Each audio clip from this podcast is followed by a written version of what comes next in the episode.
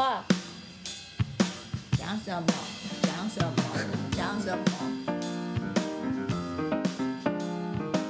在大学的这一段期间里面，哎，感觉你数学跟物理感觉都不错，嗯，还有各种的活动哈。既然都很很优秀、很出色的话，那当然是要念研究所了。还有第二个考虑吗？你那个时候有打算大学毕业就出社会吗？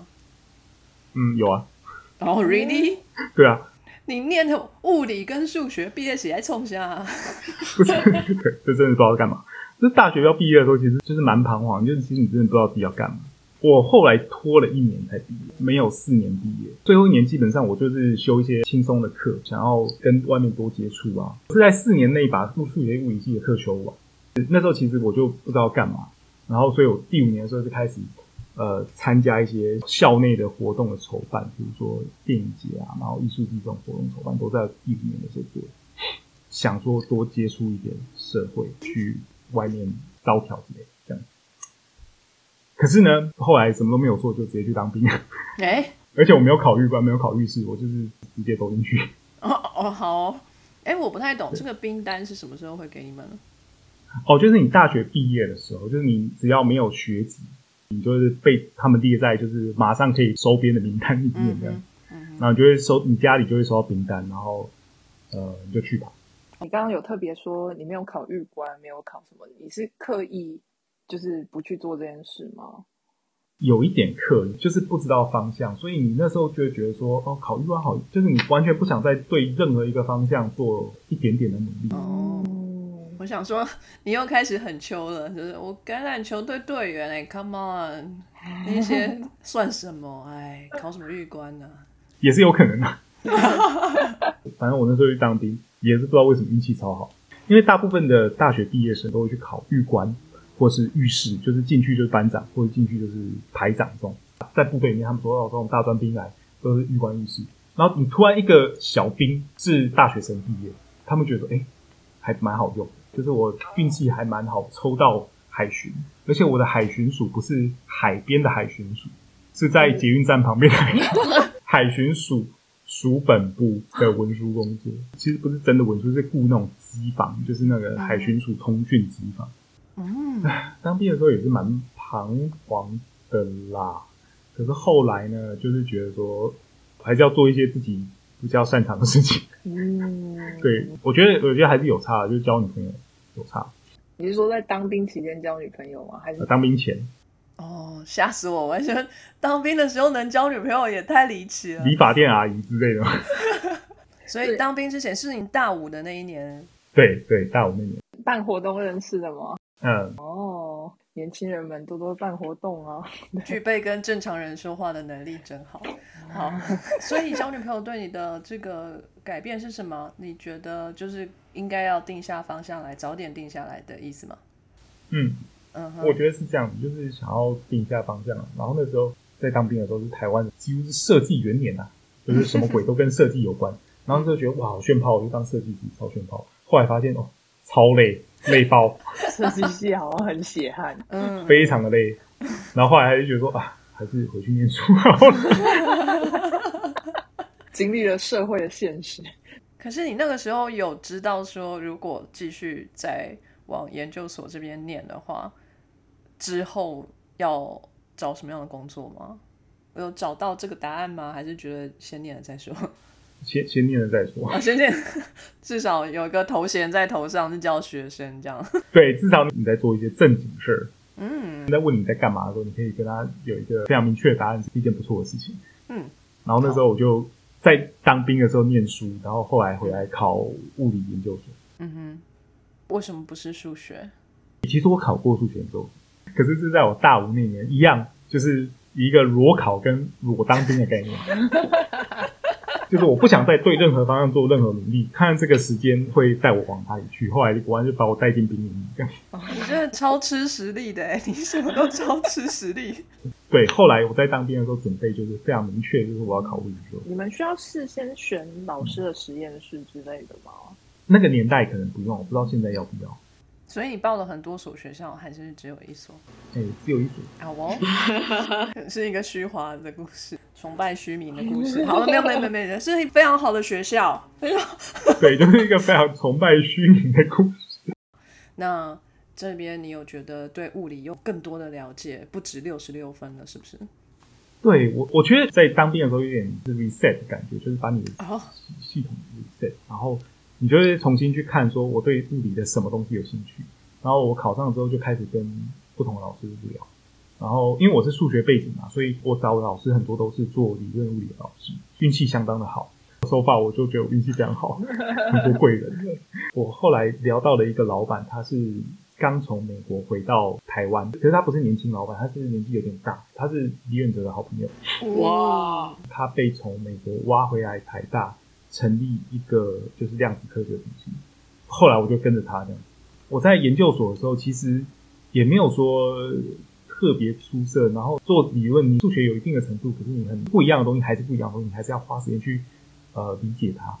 那我那时候运气更好的是，这个老师他有一个很好的朋友在 Princeton 做研究员，这个研究员会每年固定访问台湾，因为他也是台湾人。然后那时候我就是跟他一起做题目，运气非常好，就是发展的还蛮顺利。我们就有硕班的时候发了一两篇论文。天哪，太强了吧！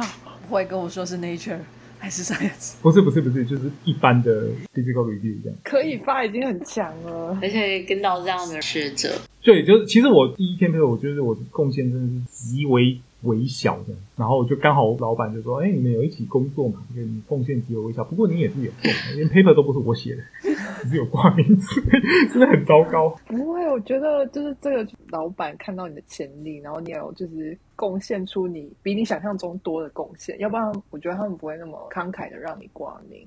嗯，这倒是真的。有这样的合作者，在硕士班真的是天上掉下来。嗯你，说这个是量子科学中心吗？它是一个蛮大的中心，它已经 involve 很多系，就是工程相关的科系。嗯其实它呃物理系、化学系、呃大气还有工程都有相关，哦，哇，所以它是有实验有理论的。那为什么要叫量子科学中心啊？量子是什么呀？可是会不会太基础了？对不起啊。我也不懂，大家听过量子力学？只听过名字，对就只听过名字为什么会叫量子？它是一个描述微观世界的理论。比如说，我们当看到光，我们觉得它说啊，它是一束光，我们就把它当做一条线这样过去。后来呢，Maxwell 来，就是跟你说，哦，no no no no，光不是只是一条线，它是一个波动。所以就是在空间中有一个电场跟磁场的波动，就是哦对。然后后来呢，大家对于这个理论并不是很满意，因为它有一些实验现象没办法解释。量子力学的发展就是从光的量子化开始，就是我们不要把它光当做波动，也不要把它当做一条线，我们当把它当做一颗一颗的能量球，叫做光子，就一颗一颗的能量球。这个那个时候叫做 quantize，就是把光给量子化，当它当它变成不是连续的，就变成一颗一颗球。它变成一颗一颗球以后，就会有各种不一样的性质会出现啊。就是说你，你看到的吸收可能就不是哦，就是一条直线上，它可能会有像像阶梯一样，就是诶吸收一颗，吸收两颗，吸收三颗这种状况。这个状况的话，就会让整个物理理论很不一样。就是说，大家就开始问说，OK，是不是除了光以外，其他的东西我们也可以用其他的能量形式，我们可以用一颗一颗的能量球来描述。所以就发展出一整套奠基于这个量子化的理论，叫量子力学。哦，那量子力学它就是在微观的世界里面，它现在算是一个主流吗？还是说现在又有新的理论出来之类的？量子力学在目前的理论里面算是一个是一个蛮主流的理论。当然，就是这种理论都还是会有人不断的去挑战它，就是在什么状况下量子力学不会并不完备。之前也是有听说这个 quantum computer 啊，哦，很强、很快、很厉害，是要怎样 quantum 啊？它是一台很微小的电脑吗？这个问题是非常好的问题。现在的 quantum computer 是这样子，你现在想象的 quantum computer 呢，它真正运算源非常的微小，但是实际上它非常大台，你需要各种的 support，嗯比如说你要让这个东西能够在量子态上面运行的非常的顺利，你可能要让它在非常的低温，它可能需要一整间房间的冷却系统。哇，电脑本人就是非常的小，大概多小？十块钱吗？还是一百块？还是 这个然后你也太刁钻了吧？搞不好还会有不同厂商做。的。对，不同厂商做会不同的大小，对，哦，通常都会取决于说你要放几个 bit 进去，他们叫 qubit，就是光灯 bit，嗯，你要放几个 bit 进去。之前我记得几年前放到五六七八个 bit 就已经蛮厉害了，嗯。然后现在越来越多厂商跳进去做，就是这个话题很热嘛，Google 啊、Microsoft、Intel 都会跳进去做，Honeywell 都会跳进去做，然后跳进去做以后，他们就会开始希望能够把东西东西商业化。天啊，Honeywell 是那个做电风扇的吗？对，没错，就是那家好，酷哦！原来他这么先进啊！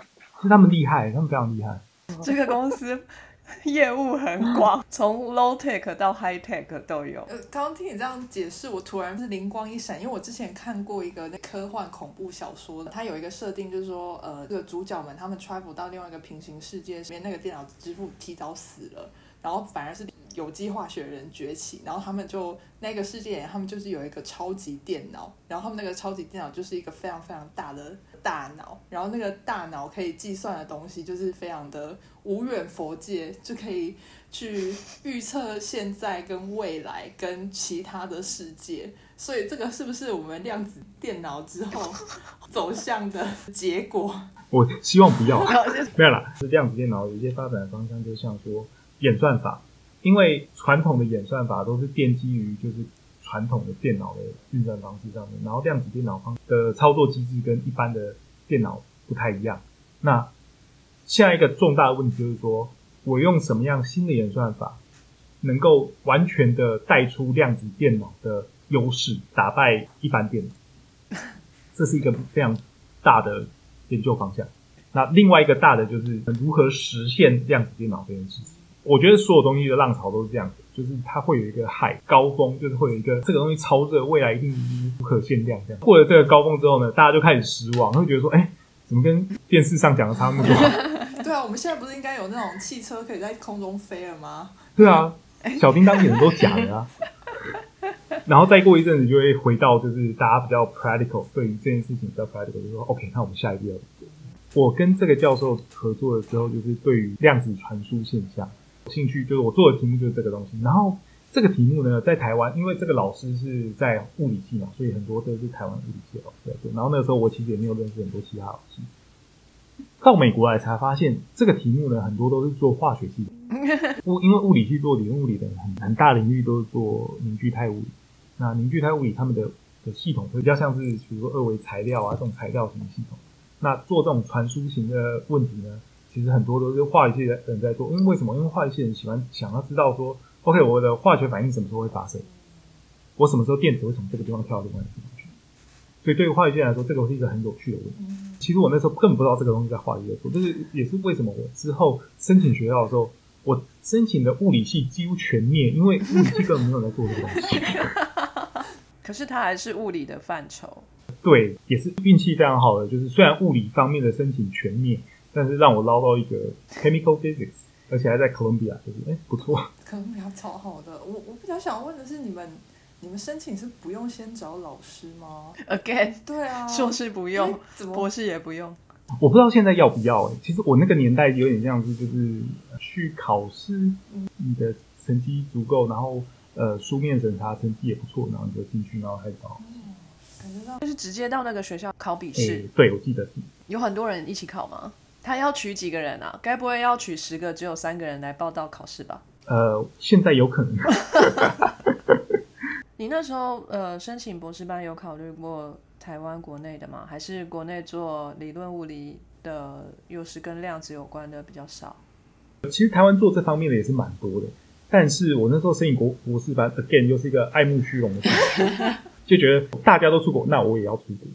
那你硕士为什么不出国？呃，也是一个逃避的心理啊，就是除了爱慕虚荣又逃避 就是你会觉得说，出国好难哦，我在先在台湾念个硕士班好了。嗯哼，好，但是我觉得也是同时，again 就是运气很好，就是有这几天发表做班的一些研究经历，才有办法申请到哥伦比亚的 chemical physics。没错，因为台湾的学生常 in general 都比较没有研究的经验。你是什么时候决定要出国啊？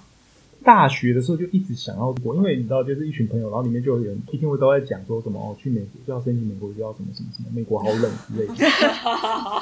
对，我记得我那时候跟朋友讲说，哎、我觉得哥伦比亚的不错，他们说你确定吗？那边很冷。你觉得那个讨论的那个 priority 很奇怪的。真的很冷。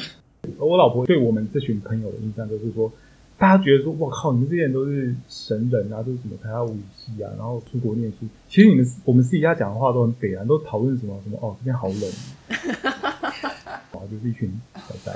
在念研究所之后，对，那个时候老师有鼓励我出国嘛，那个老师真的是对我非常好，他出钱让我参加 ACS，就是在美国的 APS 美国物理协会的 meeting。那个时候有点就是就觉得说，哎、好像出国念书不错。你你们的 conference 都在干嘛？聊天哦、对，也是就是聊天，然后看看别人在干嘛，hang out 这样。你们会去 diss 别人的那个理论吗？就说，哎、你这边根本就算错啊！你看这样，不太会了，表面上是好朋友状态，哦没有啦。呃，还有一个跟你目前的状况有关，就是如果你是一个小研究生，你去做的事情跟当你是 PI 的时候去做的事情就是很不一样。当我是小研究生去的时候，就是开始看别人在做什么，为什么要做这件事情，然后交朋友这样子。然后当你是 post star 的时候，你可能就要 present 一些自己的东西，你可能就要准备被人家 diss 这样。那你是 PI 的时候就要去准备偷别人的 idea 回来算。我不知道啊，我现在还不是 PI，所以我可能目前的想象是去跟朋友 hang out。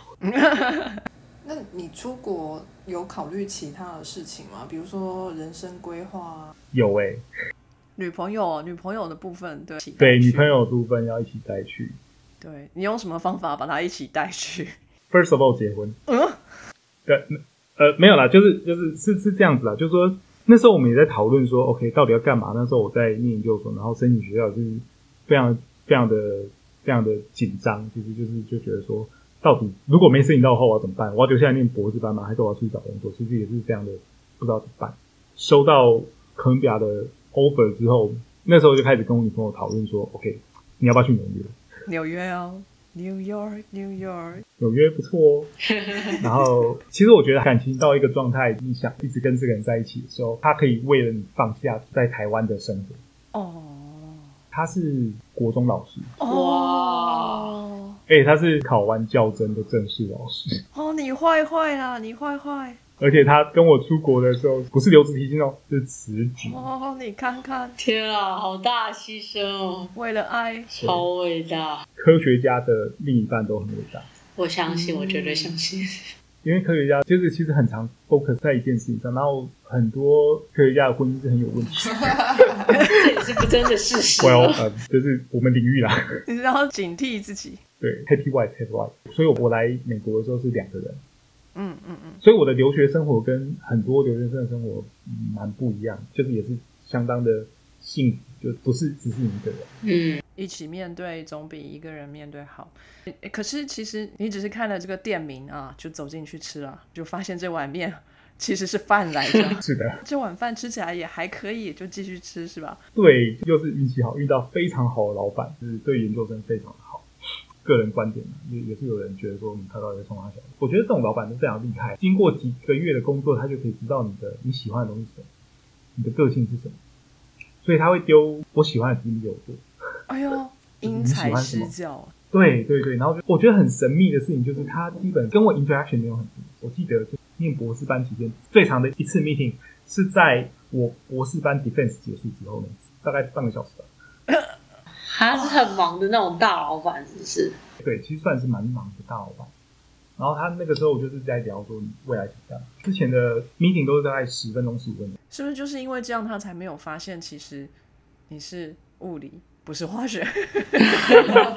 没有，他应该一开始就知道了。哦，他有刻意想要找这样的学生，他是在化学系没有错，因为他做理论，就是他要找物理背景又熟悉数学的学生。哎，可是你当初进这个化学系，跟人家一起坐下来考试，那一张考卷上面是化学吗？哦、no no no，出国是不用考试，申请的时候我们要考 TOEFL 或是 whatever 英文检定，嗯。然后 GRE，然后我那时候选的 subject 是物理，哦，可以选的呀。嗯，对，我的选的哦。subject 是物理，对，呃，我不知道其他领域是不是这样子，但是至少在我领域就是我们的博士班是最重要的事情，就是你的推荐信跟你的你你想做什么。所以这个化学系也是蛮酷的，他要求的是你要提出 GRE 的分数，可是你提成的是物理的，他们也接受这样子。对，因为 GRE 他们的 subject 的这个分数其实很多时候都是 option，就是你不一定要。嗯，原来如此哦。嗯，我我现在来看就是说，OK，那个 GRE 的分数其实并不代表什么。没关系啦，反正物理我们也觉得都没用啊。不是啊，我是说，没关系，没关系，很很值得研究，很值得研究。然后接下来的博后，你就朝这方向走了。对，一样，就是我觉得，我觉得我的人生的 subtitle 就是运气很好，遇到很多贵人。我觉得信达应该是很谦虚，我这一定都包含了很多自己的努力跟就是种种让教授们喜欢的人格特质，要不然运气不。当然是也有一些努力啊。对，我在念博班的时候，我就认识我现在老板，他来哥伦比亚给一个演讲，然后他那时候是一个很新的老师，一个能量很高的老师，就是很。激动就是很，可是他这个演讲给的，现应该现在讲中文，他应该听不懂，没关系，他给的超烂，烂爆，到底在攻杀小，别人问问题，他就会往后十个 slide 说，哦，我们来看这个，这个，这个，这个，然后就就长这样，对不对？然后呢，我们现在往前看，再往前十个 slide，然后我就想问你到底在干嘛？博士班毕业的时候，就是在一个有名的老板底下的好处，就是说，老板就说。你想要跟谁做博后？给我一个名单。哇，许愿池的概念。所以我其实没有经历过申请博士后的这段期间，就是我只有直接寄信给那个老板说你有没有空，然后他说好，你现在来给一个 talk。我那时候去过 Princeton 给 talk，去过 U Penn 给 talk，去过 Berkeley 给给 talk。其实我是到现在越来越觉得说，OK，原来这件事情是因为我老板屁应你的，对，就是你呛你老板名字出来。然后对方是你老板的朋友，或者对方是你老板的晚辈，他也他也不敢说哦不要。哦，哎，等一下，这些人全部都是做理论的。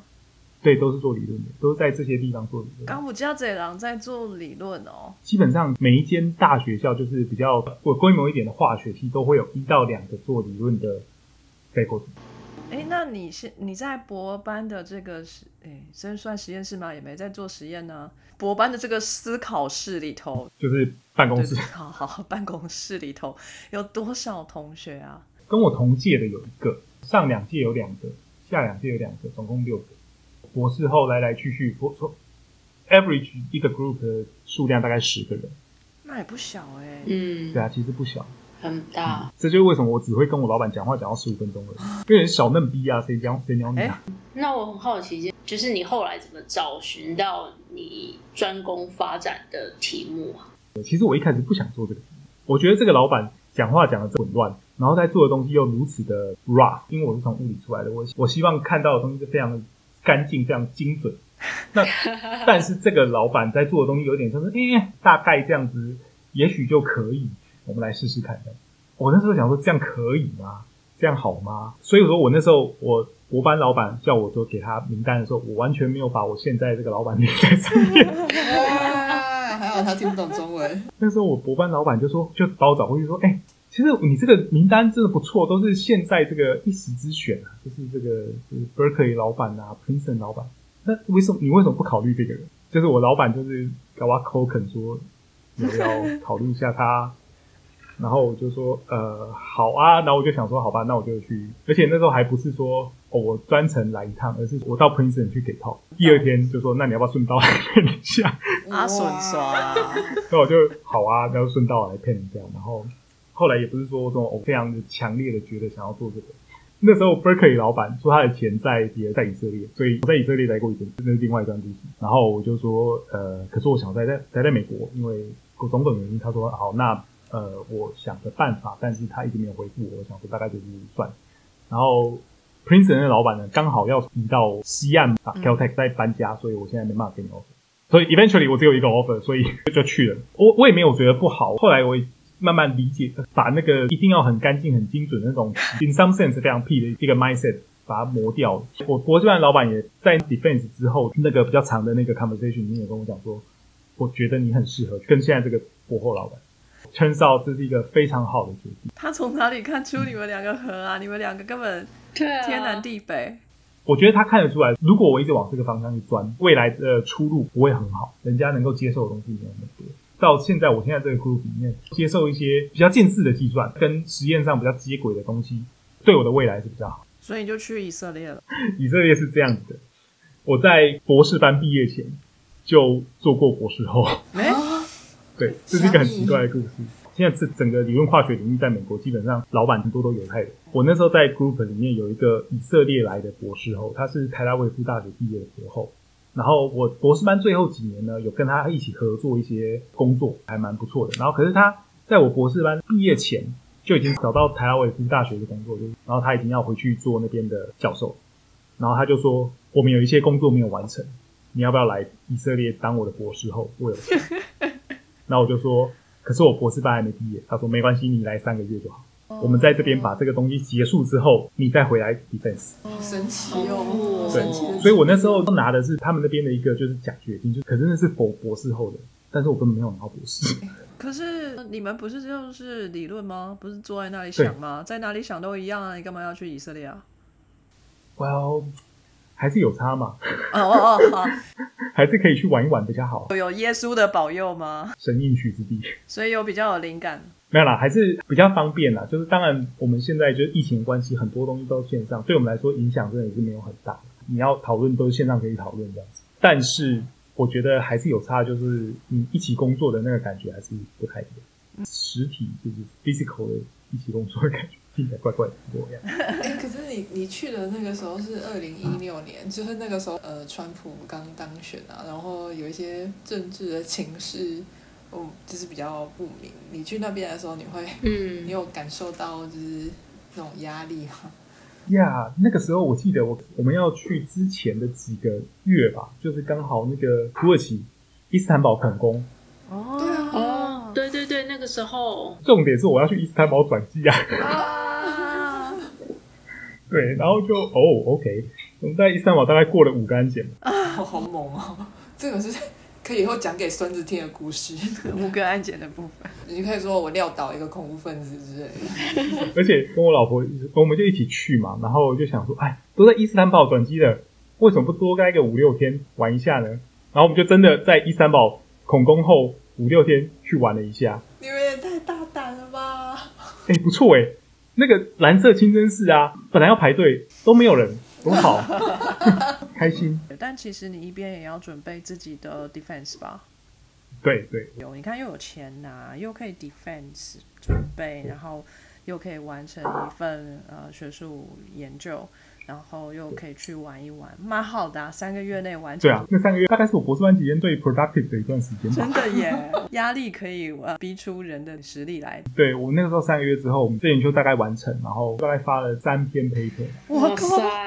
塞，就是跟这个老板。好厉害哦！好值得三个月。等一下，等一下，等一下，你你要怎么样去估说，哎，这个研究我大概要做多久？我们是要做实验，有那个时程，我们要 culture 就是要二十四小时，我们要观察就是这么长。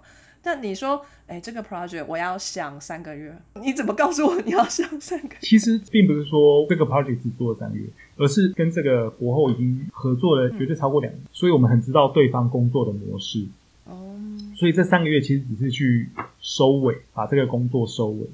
嗯，对所以很顺利的就收完，就是差不多就在这个时间点内，这样大概可以抓得出来，这样。对对对，就是后来 paper 也是在回到美国才写完，后来才在才做 c s defense。嗯，哦，我们 defense 不是一件很严重的事啊。都算好了，是不是？然后什么好 defense 的？我老板就直接跟我讲说：“哦，你要把 defense 当做 it's a show。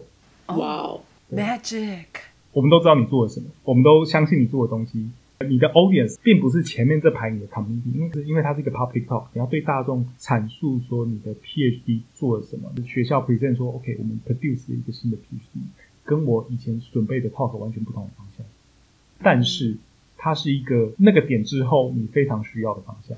嗯，以一个找过工作的人的角度来说，这是一个非常重要的方向。你要跟不顺利领域的人讲说，为什么你做的东西很重要，你在做什么。那博后现在在这个地方的话，我在 UPenn，但是中间还有一小段六个月的时间在 Stanford。哇，这神奇的原因就是因为我老板，我加入 group 的时候，他在 Stanford 做 sabbatical，哦哦，sabbatical 就是就是就是有点像是放一年的假，七年一次，呃，异地研究这样。然后我就在 Stanford 在那边跟他待了六个月，也是认识了很多人啊。我觉得那段经历也是蛮有用的，就是因为其实有时候你在做博后的时候，呃，你你可能认识的人就是老板的 connection。嗯嗯，嗯，那如果你现在一开始是被丢到一个呃，你老板不是在地的对另外一群人里面的话，其实你的老板的 connection 会延伸到你身上。他在那边也需要去 networking，他可能就会带着你一起去。嗯嗯，啊，原来做理论也要会 social 哦，这样修的人好吃亏哦。所以 Amy 有房顶，他没有啊。所以你在那边六个月，就是换一群人聊天这样子。对，就是换了一群人聊天，换了一群人吃午餐，就这样子。哎、我觉得这个是一个技能呢，就是你要在那么短的时间里面，就是跟大家就是聊你的研究，然后还要发展合作关系，而且还你知道，你知道，大家做研究做到最后，就是对自己的东西是很有保护性的，或者是嗯，会有一种这个我是专家是的气出来。我觉得这个是一个是一个技能呢。你你可以说说看你你你是本来就比较外向的人嘛，或者说你本来 social skill 就蛮好的嘛？我觉得这跟语境有关。就是如果我在一个中文的 scenario 底下的话，我的个性是另外一种个性；，有在英文的 scenario 底下，我不知道它就会跑出另外一种个性，就很美国人的那种个性出来。好，我们立刻转换，现在用英文访问哦。Hey, Data，What's your study recently？Seriously，我们看另外一个 channel 的信达长什么样子。还有一个点就是我在 PhD 的时候，整个 group 只有我一个亚洲人，哎，那个土耳其不算呀。他们算中东吧？啊，中东人，对，他是就是就是犹太人。还是说你那边全部都是美国土生土长的人，只有你一个外国人？没有，其实蛮多外国人的。我们有以色列的，有荷兰的，有德国的，然后有就也有美国土生土长。对，只有亚洲人，所以我在一开始需要去跟他们 hang out 的时候，还是有一些障碍，就语言上的障碍啊，然后 social 上面就是会觉得卡卡的。然后后来就慢慢 develop 出一个英文使用语境下的性格。好好奇哦，好想知道怎样啊这个可以下一集访问吗？我真的很想要听。Which version of Linda？可以啊，我们现在要公开一个小小的秘密，就是信达现在其实已经找到了下一份工作。哇，好厉害！你看，念什么什么理论的也是可以找到工作的哈。那请问一下，这份工作是什么？好，接下来我明年的夏天要去 University of Notre Dame，在就是芝加哥附近的一家大学，中文翻译应该叫圣母大学。为什么不是在法国啊？呀、我也觉得很神秘，我都要挂号说在美国。说不定是分部之类的哦。他好像背景是天主教，对对对，它是天主教背景学校。那但是现在这几年开始，他的 research 方面就基本上没有什么天主教色彩，而且不需要是天主教徒你也可以去当他的学生跟 PI。所以我下一份工作就是在那边的化学系做助理教授。耶、哇恭喜恭喜喜！你这学校排名也蛮前面的哦。哇，哦，终于出头，它算是小学校啦，就是这种小学校化学系的有一点硬伤，就是因为它它的系规比较小，所以有时候很难去跟这种大的化学系，比如说什么 MIT 啊、Berkeley，根本就是 School of Chemistry 这种学校去比。可是他们的那边的 science 做的非常的扎实，很厉害。对啊，可见化学系是够大的，大到可以装一个理论的教授。对我们那边有几个理论的教授然后我非常的期待跟那边理论教授互动。他们的现在的定跟他们的学务长是是是做科学的，所以他们其实对科学方面的 support 非常的全面。那我未来在那边的办公室会是跟一群做理论的人在一起，哇，就是在一个化学系的实验室里面塞一层做理论的人。不准做实验，其实这是蛮好的，就是说我们可以上一楼或下一楼就可以找到做实验的同事。真方便哎，然后命令他们就给我试这个。没错，要不然我就违反你们的那个防火规定哦。踩进去。就我有没有卷起袖子，我要做喽。你再不做，我就要自己下来做。哎，你去了以后记得告诉我学校里头有没有钟楼怪人哈。这个梗大家有 get 到吗？有有有 get 到 get 到，好，那我们节目呢，到最后一定会问受访者一个问题，就是如果现在呢有一个这个研究生啊快要毕业了，他不太清楚说未来应该要做什么，就跟你当初要去当兵的时候一样，就是哎，我觉得呃学的东西也的确是不错，可是我也不知道未来到底能不能呃在学术界发展，呃，那在业界又不知道有哪些业界可以去，很彷徨这样，想要跟你呃求教，就是有有没有什么样的建议给他这样子，那你会怎么跟他说呢？我会跟他说，就是先结婚，结婚也要有别人，你要先有女朋友才可以。Sorry, boys。不会不会，我我会跟他说，就是先专注你现在有的东西，然后你再加上你要喜欢你现在做的东西，这一些过去目标什么之类的，其实很多时候是建立在一个你过去对这件事情的想象，其实没有很重要。研究是一条蛮长的路，然后你不是每一天都会觉得做研究很开心、很有趣，但是要在漫长的路里面去看到一些小小的成就。你今天你可能是 paper 写不出来或什么，但是你的 code 可以帮你多做一件事，或者说你今天完成了一篇小小的 review，就这种非常微小的成就，要把它当做一个值得庆祝的事情。哇，人生快乐的秘诀。对，因为其实做研研究百分之九十五时间，就甚至百分之九十八的时间，你都是在做一些撞墙的事情。嗯，真的而且那个百分之五趴的时间呢，或者是那个剩下你觉得啊好棒的时间，它不会是持续很久，持续很久。对，没错。一两天就差不多了。大家都很有同感。所以我觉得就是一点小小的成就，就值得让你觉得自己很棒。哎，那信达，你刚刚一开始有说你要找博后，对不对？哦，对啊，对啊，对啊，对啊，我可以趁机宣传一下，我找博后，就是我现在就是要 build up 我的 group 嘛，我目前在找一到两个博士后研究员，然后如果你对做呃理论化学做计算，或是做就是嗯量子传输现象或是量子化学有兴趣的话呢，也可以欢迎跟我联络。另外，我也在找博士班学生，哦哇有兴趣的话呢，也是就是我们有各种不一样的题目可以做，就是都是跟目前这个化学界相当热门的题目都有关联的。